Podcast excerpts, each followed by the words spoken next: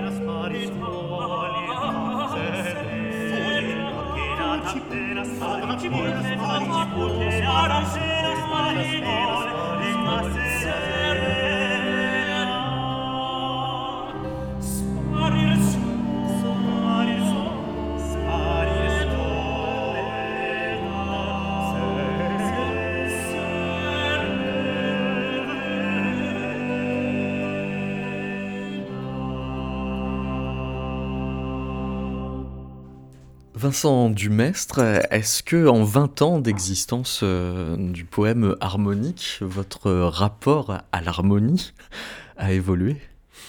Oh non, parce que le, rapport que j'ai à l'harmonie, c'est un rapport euh, technique, on va dire. Euh, c'est un l'harmonie, c'est un, un, outil dans, dans, le, dans, le, répertoire qu'on fait. et le rapport que j'ai à l'harmonie, c'est un rapport, je dirais, que un rapport artisanal euh, que, le, cordonnier peut avoir euh, avec son, outillage, que le maréchal ferrant avec euh, son enclume. voilà, l'harmonie, c'est l'outil dont je me sers tous les jours. Alors, soit pour euh, pour réaliser les arrangements que, que, je, que je fais sur les pièces quand elles, sont, quand elles doivent être arrangées parce qu'elles elles elles sont lacunaires, soit tout simplement l'harmonie, c'est aussi mon langage. Donc c'est ma manière de... plutôt c'est le, c'est là aussi oui, le langage pour comprendre la musique que, que, que j'aime. Mais quand euh, vous avez donné à l'ensemble le nom de, poème euh, harmonique, ça veut dire que euh, vous faisiez porter à la notion comme un programme poétique? Bah, J'ai appelé l'ensemble le, poème harmonique parce que les deux termes de poésie et d'harmonie sont les, deux termes qui représentent le mieux le, répertoire que, je, que je défends, c'est-à-dire le répertoire à partir de 1600 jusqu'à en gros 1750, qu'on appelle baroque qui ne veut pas dire grand-chose, mais qui, définit en tout cas, au moins euh, dans l'esprit du, public, une période. Euh, et, qui, et qui se définit un peu, qui peut se définir en tout cas de cette manière-là, c'est-à-dire euh, sur la base d'un verbe que l'on va, que va accompagner harmoniquement. Donc le texte hein, est, primordial dans la, dans la musique ancienne, dans la musique baroque, puisque l'opéra est né euh, aux alentours de 1600, puisque la, parole était de retour après euh, une, longue, euh, comment dire, une longue période dévolue à la, musique polyphonique où finalement le texte s'est perdu. Et l'harmonie, elle, est restée. elle, a, elle, a, elle, a, évolué, elle a changé, mais, mais ça a toujours été, comment dire, la, la texture euh, que l'on apporte aux, mots. Donc ces deux, ces deux, ces deux notions de, de, verbe et puis de et d'harmonie me semble la meilleure définition de ce répertoire, donc pour moi d'un, de, de l'ensemble que j'avais il y a 20 ans envie de, de fonder.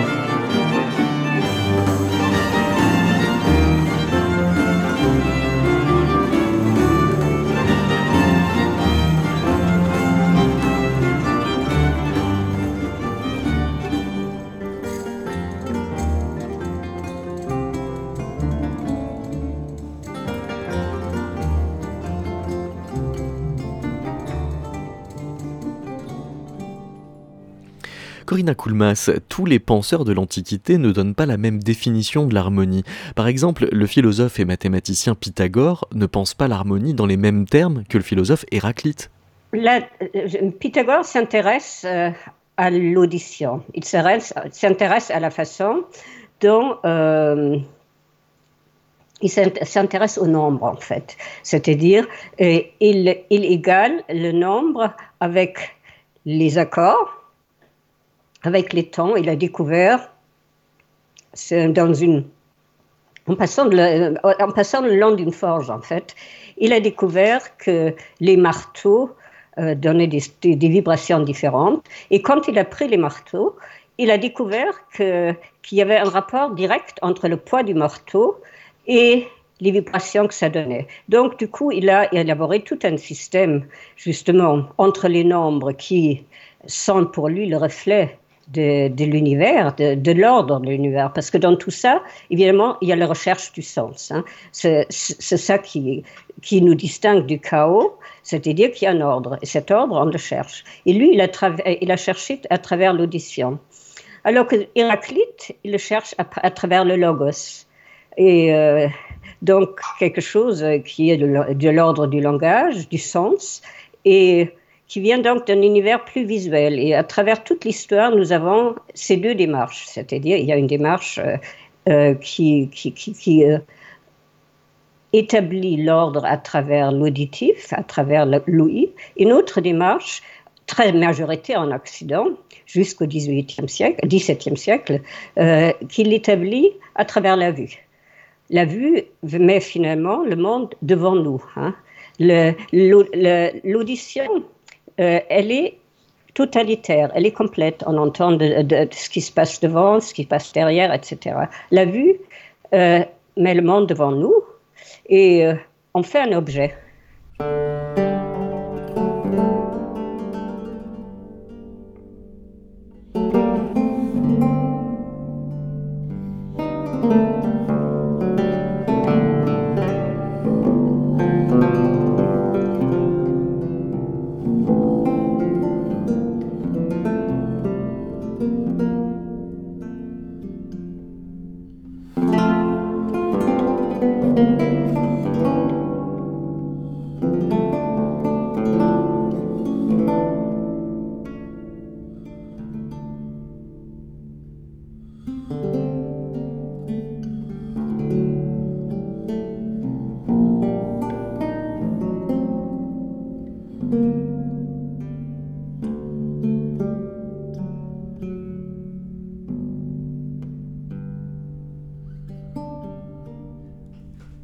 Vincent Dumestre, quand euh, vous dites que vous pouvez euh, harmoniser vous-même des, partitions euh, lacunaires, ça, c'est une opération que vous faites en fonction de quel modèle Les modèles harmoniques que vous connaissez de cette époque, ou bien précisément aussi en fonction des informations qui sont données par le contenu du texte? Alors de toute façon, effectivement, je ne me prends pas, on va dire, euh, euh, pour un compositeur, hein, euh, même si finalement je le deviens, malgré moi. C'est très important, c'est-à-dire que je ne suis là que pour compléter une œuvre quand elle est lacunaire. La compléter, l'arranger, l'adapter aussi, c'est-à-dire que... il faut savoir que l'œuvre baroque, à la différence de l'œuvre contemporaine ou de l'œuvre romantique, elle, est impure. C'est-à-dire que elle n'a pas cette notion de pureté qu'on va, qu'on va, qu'on va, qu'on va lui accorder au 19e, à partir du 19e siècle.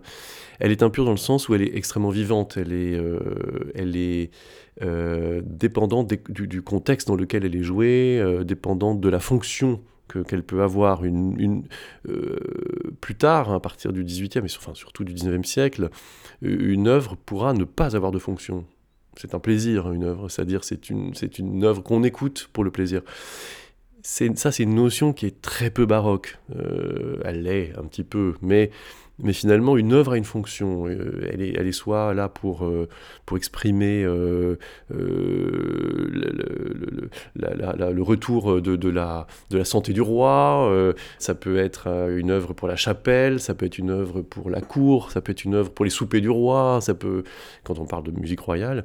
et il y a mille autres, comment dire, dispositions et, et utilisations, utilités de, de la musique, mais elle est fonctionnelle. Donc, moi, en tant que, tant que musicien et du XXIe siècle, euh, mon rôle euh, n'est pas d'inventer a priori, mon rôle est de retrouver l'esprit, euh, mais de le compléter parce que cette musique, elle a, elle a, elle a, évolué d'ailleurs, elle a, été composée par exemple en 1680, 1673, euh, date du premier, euh, premier opéra par exemple français, et puis euh, cette premier opéra français, il a évolué, euh, Lully l'a rejoué dix ans plus tard, 15 ans plus tard, il enlève une danse, il remet une pièce instrumentale, il enlève le duo, etc. 20 ans plus tard, même chose, 50 ans plus tard, l'œuvre est encore jouée, c'est plus Lully qui dirige, c'est un autre compositeur, c'est ça peut être marais, etc. Euh, on la, on la, on la transforme, etc. Donc une œuvre n'a pas ce fonction, cette fonction, euh, ce caractère plutôt euh, définitif, définitif, parfait, euh, pur, que qu'on pourra trouver plus tard. Donc j'ai tout à fait légitimité entre guillemets de, de moi-même y associer des, des, des, éléments et qui et qui du coup adaptent l'œuvre à ce qu'aujourd'hui on a envie d'entendre ou en tout cas ce qu'aujourd'hui ou la, la, salle dans laquelle on va la faire sonner ou le public pour lequel on a envie de, de, de, de jouer. Mais alors qu'est-ce qui est le, le plus influent euh, précisément Est-ce que c'est la fonction euh, initiale de l'œuvre ou, son titre, euh, ou bien la, bonne résonance visée dans la salle dans laquelle vous allez jouer au moment de précisément choisir une harmonie? Hmm. Bah, alors là, là, le compositeur, entre guillemets, ou l'artiste se découvre. Et, je dois dire que quand, quand, je, quand je prépare un projet, je, je, jette mon dévolu sur une œuvre. C'est-à-dire qu'en fait, je l'imagine. Je, je la lis, je la, même parfois, je la découvre sans la connaître, c'est-à-dire que je la découvre à travers euh, l'encyclopédie Grove, par exemple, ou d'autres dictionnaires comme ça, à travers une note en bas de page euh, qui, qui, dit qu'en fait, il existerait peut-être euh, des leçons de ténèbres qui auraient disparu, etc. Et puis de, de, fil en aiguille, de recherche en recherche, finalement, je finis par trouver de bibliothèque en bibliothèque l'œuvre en question.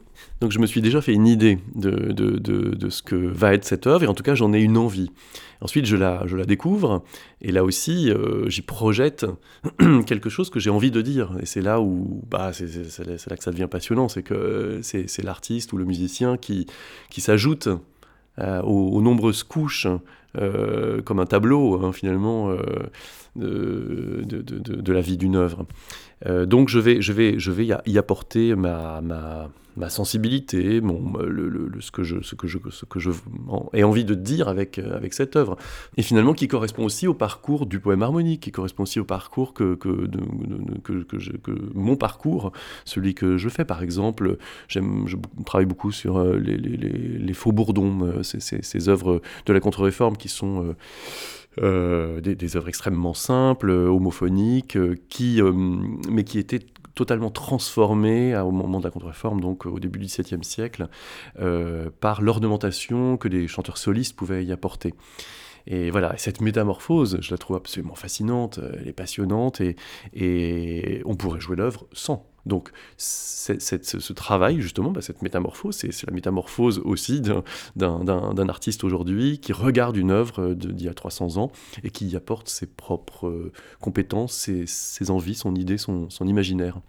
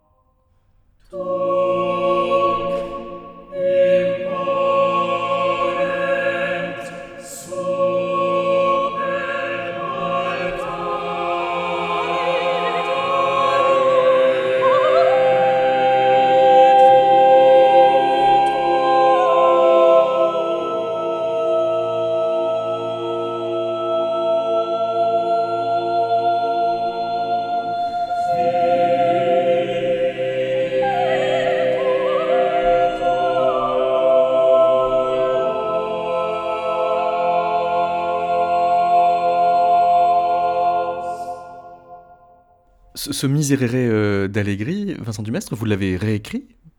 Alors, c'est un peu plus compliqué que ça. Non, je ne l'ai pas réécrit. J'ai essayé de rester dans la tradition de, du, vécu de cette œuvre. Hein. Cette œuvre, donc, ce Miserere qui aujourd'hui est une, comme une œuvre célèbre, euh, reconnue, etc. En fait, elle est aujourd'hui chantée euh, principalement par des chœurs anglais, en tout cas beaucoup par des chœurs anglais, qui, euh, qui jouent l'œuvre telle que le 19e siècle nous l'a hum, transmis exactement. Donc, euh, donc selon une partition bien définie, avec euh, une, notation qui ne bouge plus, avec, des, avec le fameux contrut dans ce miserere, etc. Voilà, il faut savoir qu'en fait, ce n'était pas du tout ça au, départ, hein, au XVIIe siècle, ce n'était pas du tout ça, c'était un simple enchaînement d'accords euh, successifs, de cinq ou six accords, le Miserere d'Allegri, euh, avec donc le texte du fameux psaume 50 euh, collé dessus, et des chanteurs sublimes à la chapelle Sixtine à Rome, qui, pendant des années, ont improvisé sur cette trame, improvisé jusqu'à ce que finalement la trame originale ne soit quasi plus reconnaissable euh, qu'elle est totalement évoluée. Alors en plus, il y a l'espèce de mystère autour du Miserere qui est que, que le, Vatican euh, ne voulait pas que la partition sorte euh, de ses murs, et donc on connaît l'histoire, Mozart qui... à 14 ans va l'écouter, la retranscrit en sortant. la retranscrit, en, fait une retranscription, parce que c'est là où c'est vraiment passionnant, c'est qu'il n'y a pas un Miserere d'Allegri, il y a tous les Miserere d'Allegri du monde. C'est-à-dire il y a un Miserere d'Allegri par interprétation, si on le, fait bien. C'est-à-dire que chaque fois que vous interprétez Miserere Allegri, vous faites une nouvelle version puisque vous improvisez les ornements en fonction surtout des chanteurs que vous avez, de leur de leurs compétences, de leur niveau d'improvisation. Euh, et c'est là où ça devient vraiment passionnant. C'est-à-dire que moi, effectivement, j'y ai, mis ma, touche, entre guillemets, c'est-à-dire euh, j'y ai euh, rajouté les ornements qui me semblaient intéressants, mais je l'ai fait avec des chanteurs. Et je pense que si je refais ce travail dans six mois, dans un an, dans dix ans, ça changera euh, du tout au tout, ça sera complètement différent, puisque finalement c'est une musique, encore une fois, vivante, c'est une musique impure. Et j'aime bien ce terme parce que je trouve qu'elle correspond exactement à, à, une, définition du, du baroque.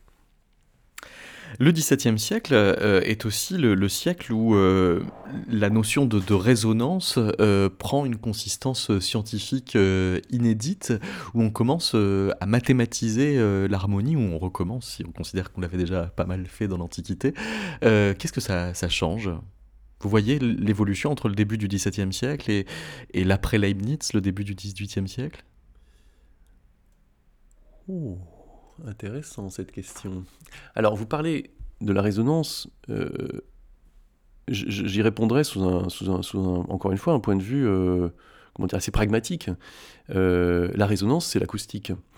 ce qui est intéressant au XVIIe siècle, c'est que, encore une fois, à la différence d'aujourd'hui, les œuvres ayant des fonctions, la musique ayant une fonction, elle est adaptée à un lieu, ce lieu a une acoustique, le rapport entre la nature de l'acoustique et la nature de l'œuvre font l'œuvre. Donc l'œuvre n'est pas une œuvre en soi, c'est pas une œuvre de papier. Euh, l'œuvre est exactement euh, l'addition de ces deux de ces deux éléments.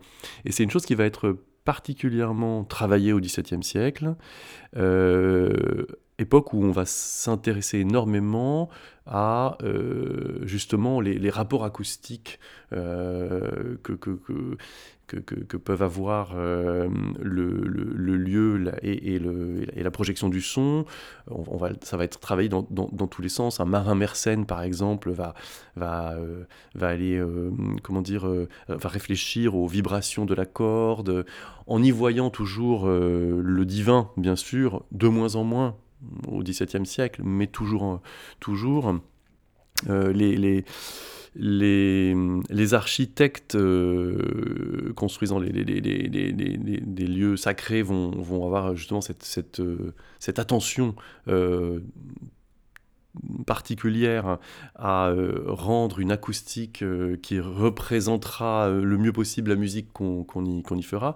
Donc je dirais que voilà, l'acoustique, la, la, résonance, c'est un, un élément fondamental la, dans la conception artistique euh, au XVIIe siècle.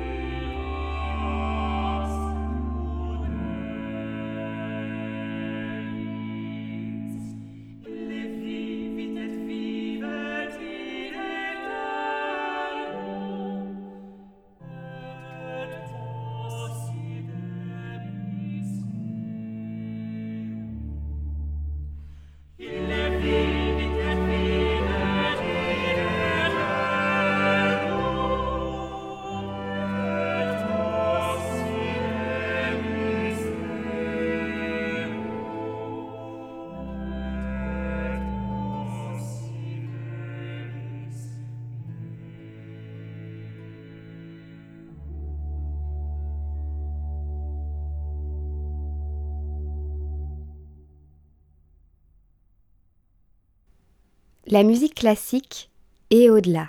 C'est Métaclassique avec David Christoffel.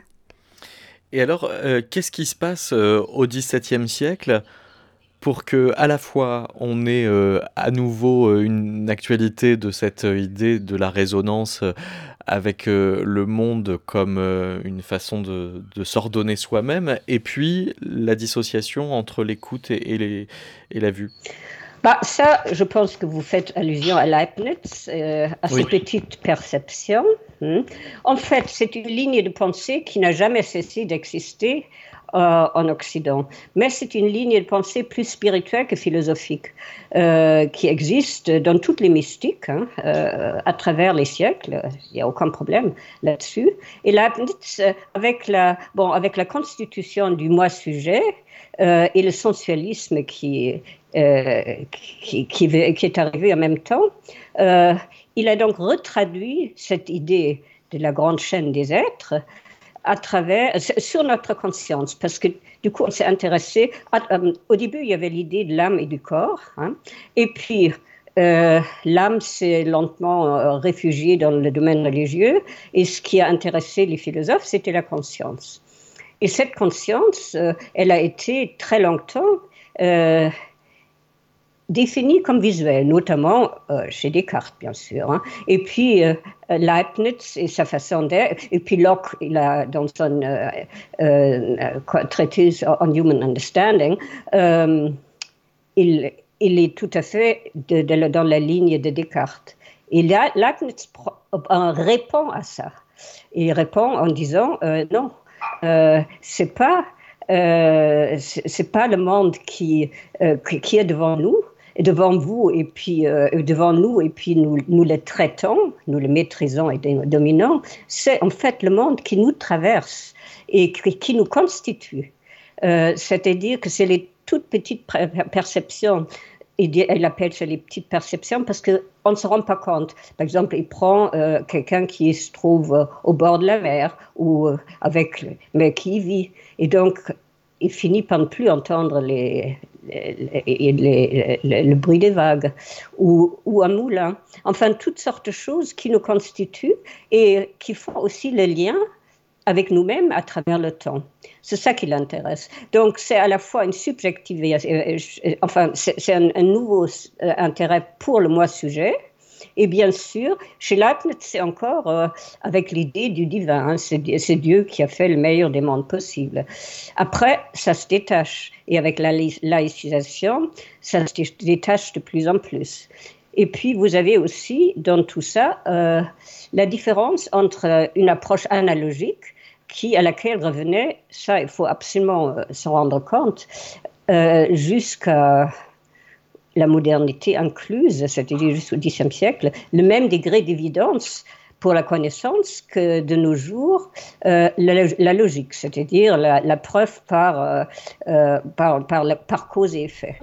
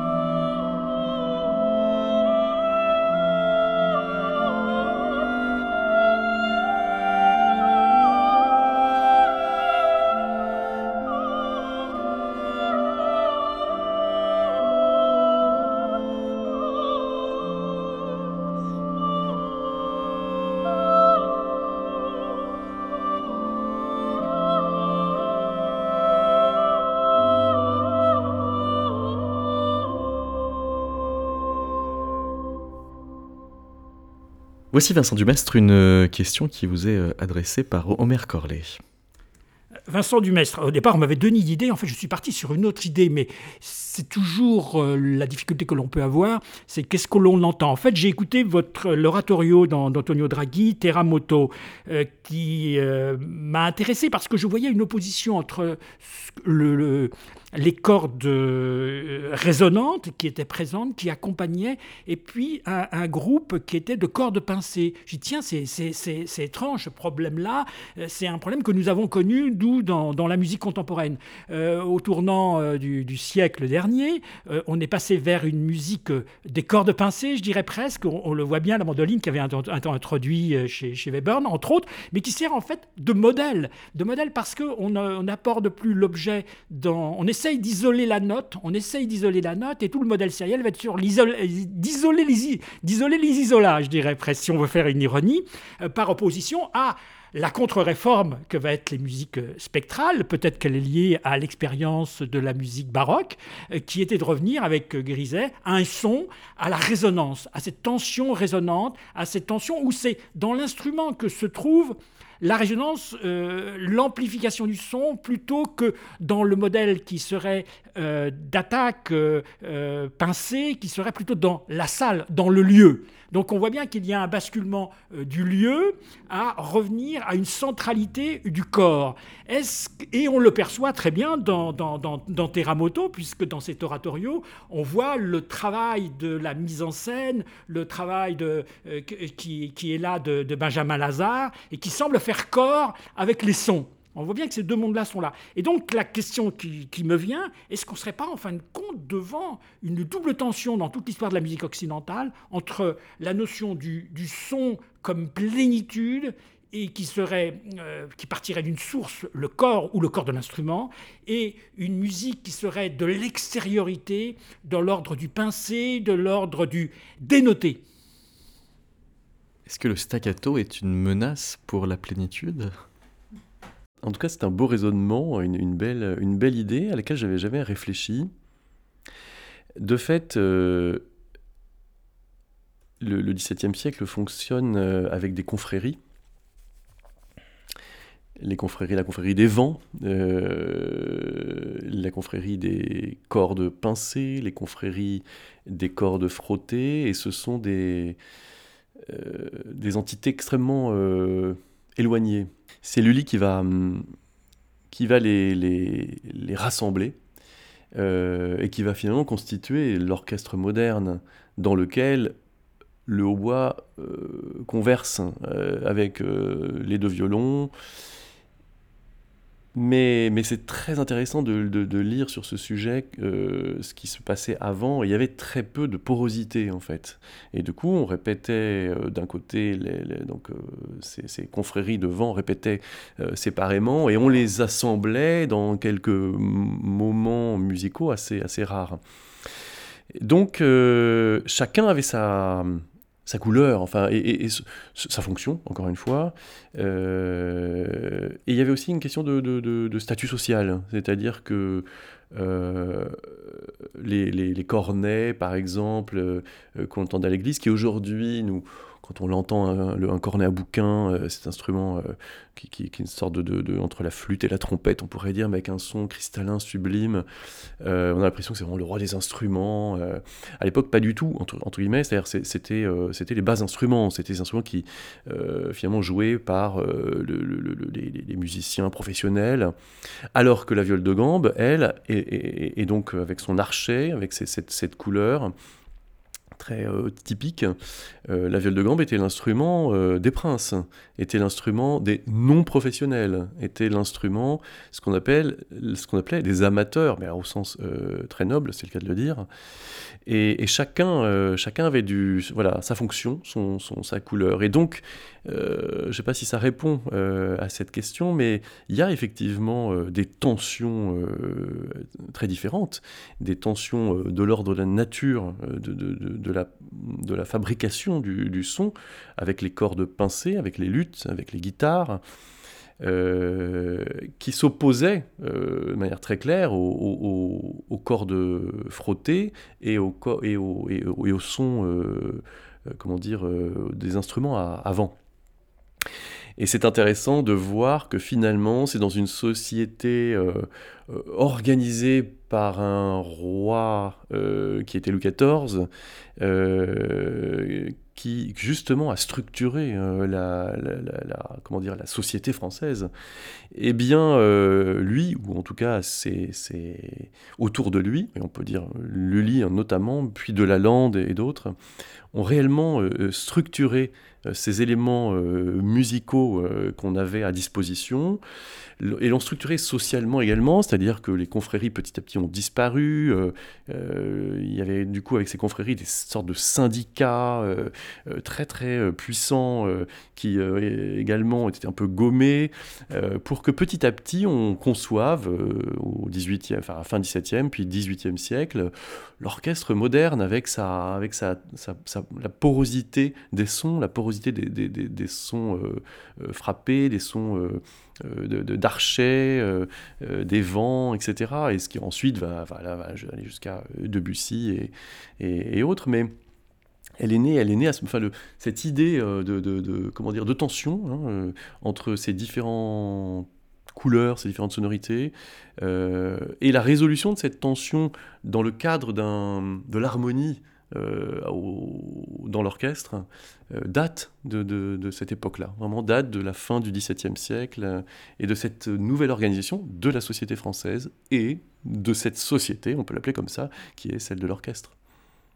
Et, pour prolonger cette idée d'Omer Corley sur, les isolats, ça, veut dire que il faut faire attention de ne pas trop séparer les paramètres faut toujours euh, euh, penser les, couleurs aussi en termes de rythme, penser les, attaques euh, aussi en termes de résonance. Oui, enfin c'est difficile de les, de, isoler, effectivement. la couleur d'un accord de, de, de théorbe, euh, c'est la, qualité du son, de, cette attaque, dans la durée. Et, euh, encore une fois, dans la durée qui correspond à la taille de la caisse et qui également correspond au lieu dans lequel vous, faites sonner l'instrument. À vous, vous jouer un petit peu de, de théorbe, mais je dirais que la manière dont j'égrène euh, cet accord de sol mineur sur mon théorbe, euh, je le ferai différemment si je suis à quelques centimètres des micros et, ou quelques centimètres de, l'auditoire euh, qui, m'écoute, ou si je suis à quelques dizaines de mètres, auquel cas je vais tendance à être un petit peu plus percussif pour dire le même accord, et si je suis plutôt à 50 mètres, parce que je, suis je joue dans, une, grande salle ou une église, euh, et il faut que je projette le son, à ce moment-là, il sera plutôt, voilà, il sera plutôt euh, frappé, sec euh, et, articulé. voilà. Et donc, c'est le même instrument, c'est le même accord, c'est la même intention même que, que, que, j'aurais envie de, dire. Je vais la dire complètement différemment en fonction de, tous ces paramètres. Et c'est ça qui est, passionnant, et encore une fois, qui, rend, euh, euh, comme je vous l'ai dit, notre musique impure, mais au, très beau sens du terme, c'est-à-dire qu'elle n'est jamais définie, elle n'est pas prédéfinie, elle est toujours vivante, elle est toujours... Euh, prête à, s'adapter, à accueillir l'auditoire, le, lieu, l'acoustique, l'époque, l'heure à laquelle on joue à 5h du matin pour des leçons de ténèbres ou à 20h30 pour un concert euh, plus, traditionnel. Tout ça, ce sont... Euh, et, bien d'autres, hein, euh, des paramètres qui, entrent dans la, dans la nature du jeu et qui font qu'un concert ne ressemble jamais à un autre concert.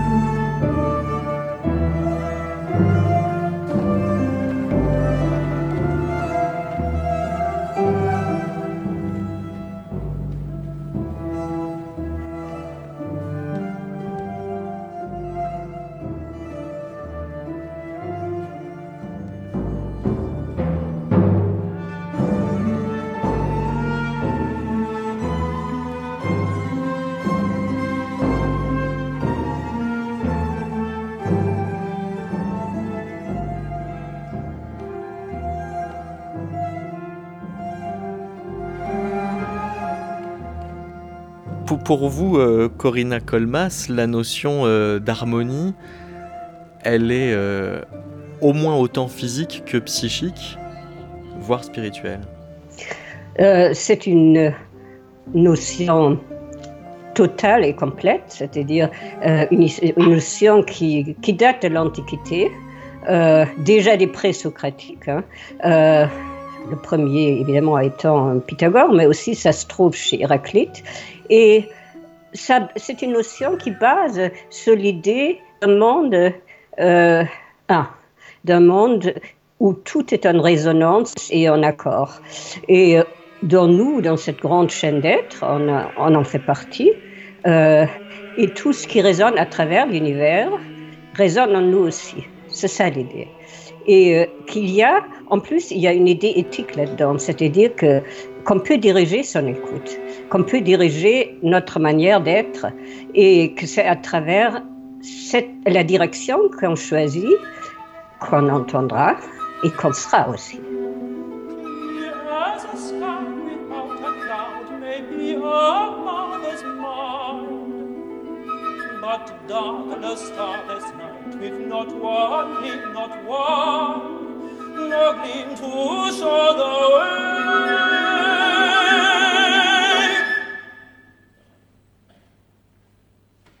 is clear at amplitude.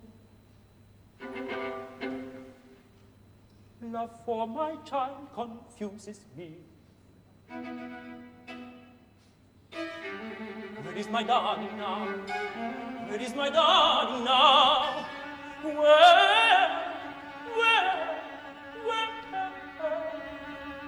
shall I ask these travelers? huidos la pape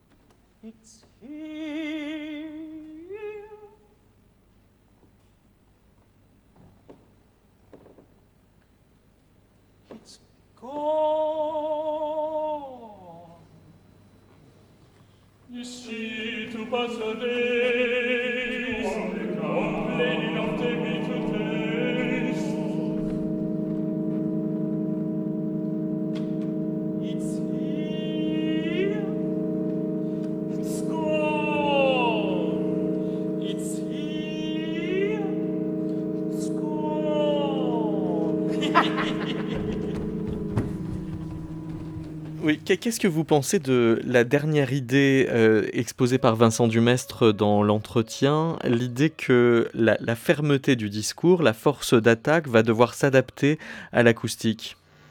Ah, mais ça, je pense que ça va, c'est dans la droite lignée, c'est-à-dire que euh, l'espace dans lequel la musique a lieu est évidemment euh, un élément absolument fondamental.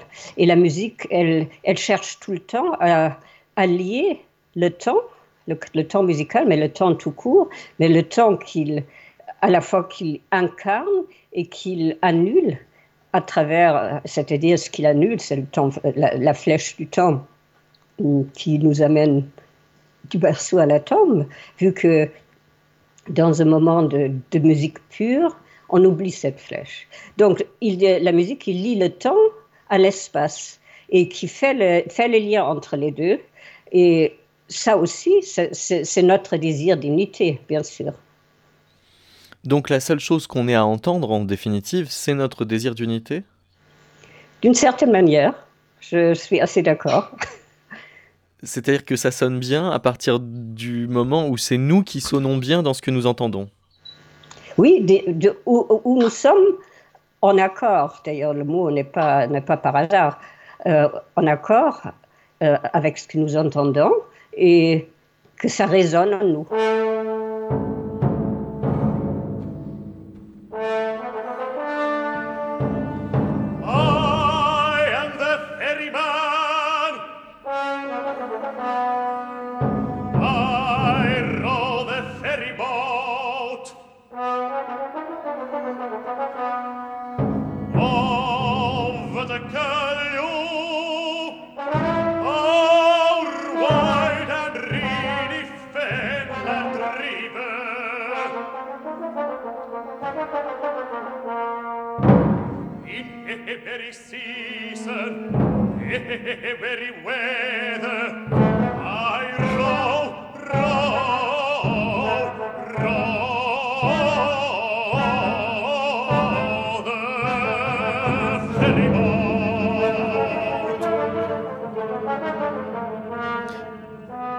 Quand euh, vous euh, citez euh, Chelsea ou bien Benjamin Britten, c'est dans le dans l'absence de son, dans le silence, que l'on va chercher l'harmonie.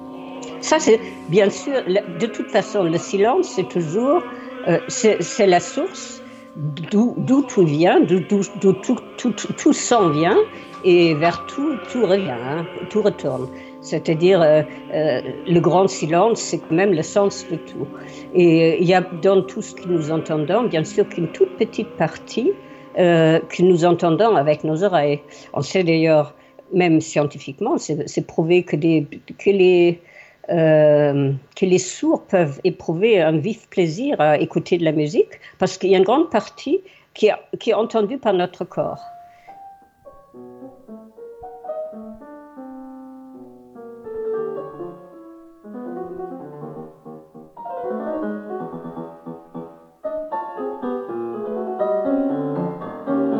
Et alors quand euh, vous expliquez que euh, la joie qui enflamme l'homme en l'écoutant est celle d'être en harmonie avec lui-même et avec euh, l'univers, cette joie, elle est de quel ordre? Elle est spirituelle, philosophique ou charnelle? Bah, L'idée est justement celle de l'unité, c'est-à-dire elle est en tout. heureusement, c'est-à-dire on reçoit, on ressent cette joie spirituelle et qui est aussi intellectuelle, parce que c'est évidemment une illumination de se dire on est en résonance, on la, euh, on la ressent physiquement, on la ressent charnellement. Et on arrive du coup à cette idée d'unité qui est euh, le, but permanent, mais à la fois de la religion et de la, philosophie, et à travers toute l'histoire. Mais ça, c'est euh, un idéal classique, même si on dit à travers toute l'histoire. Mais vous prenez aujourd'hui, par exemple, enfin, disons, au moment de la modernité, vous prenez quelqu'un comme Schoenberg, hein, qui a instauré un tout autre système, et vous regardez euh, ce qu'il dit dans Moses, Aaron, Moïse et Aaron, euh, dans toutes sortes de choses, il avait ce même désir d'unité, ce même désir de spiritualité. Et vous prenez, par exemple, dans l'art, vous prenez les, défenseurs de l'art euh, de, l'art abstrait, quelqu'un comme Rothko, Marc Rothko, quelqu'un comme Nicolas de Stahl, même quelqu'un comme Andrian, leur idée était d'arriver à l'art pur qui rejoint le sens de l'univers.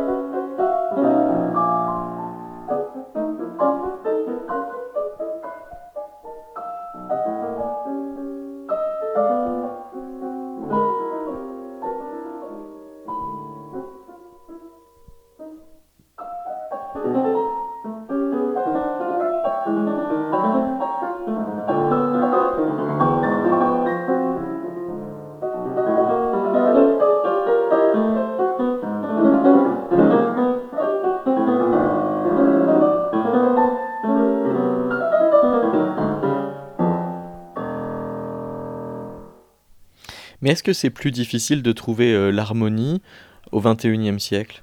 Oui, je pense. Et ça, déjà, parce que il n'y a plus les éléments, tous les éléments. Autrefois, il y avait toujours euh, à la fois un but vers lequel on tendait, et puis on, on se on s'orientait à l'idée d'une unité euh, supérieure, la seule qui existe, spirituelle.